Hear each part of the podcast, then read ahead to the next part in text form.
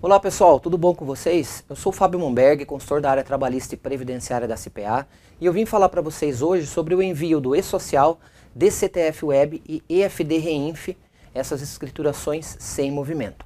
Bom, para a empresa que todo, em todos os seus estabelecimentos não tem nenhum fato gerador de contribuição previdenciária, nesse mês, no mês em que ela não tem fato gerador de previdência, ela tem que mandar o envio do E-Social no evento 1299, o fechamento, dos eventos periódicos com o indicativo sem movimento, até o dia 15 do mês subsequente.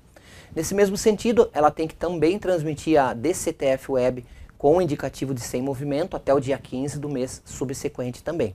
Continuando nos meses seguintes sem movimento, a empresa fica dispensada de mandar esses, essas escriturações e-social e, e DCTF Web sem movimento. Ela tem que repetir essa informação no mês de janeiro, no começo de cada ano. Então, no começo agora de 2022, se as empresas continuarem sem movimento, tem que mandar lá no dia 15 de fevereiro o e-social com o fechamento do evento 1299 sem movimento e também DCTF Web sem movimento, as duas escriturações até o dia 15 de fevereiro.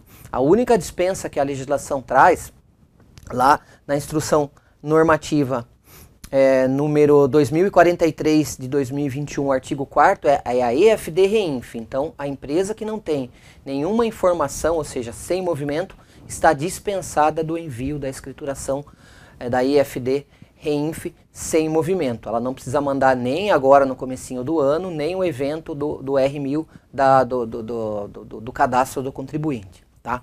Então agora, mês de fevereiro, as empresas têm que mandar até o dia 15 de fevereiro o e-social sem movimento, com o envio do evento 1299, fechamento dos eventos periódicos, com o indicativo de sem movimento, até, até o dia 15, e após o envio do e-social vai ser gerada a DCTF Web também sem movimento, que a empresa, as empresas têm que transmitir até o dia 15 do 2. Só estão dispensadas da entrega da EFD Reinf sem movimento, essa escrituração só quando a empresa tiver algum fato gerador de contribuição previdenciária, que aí no determinado mês ela tem que mandar, ficando dispensado dos meses seguintes do E-Social e da DCTF Web é, sem movimento.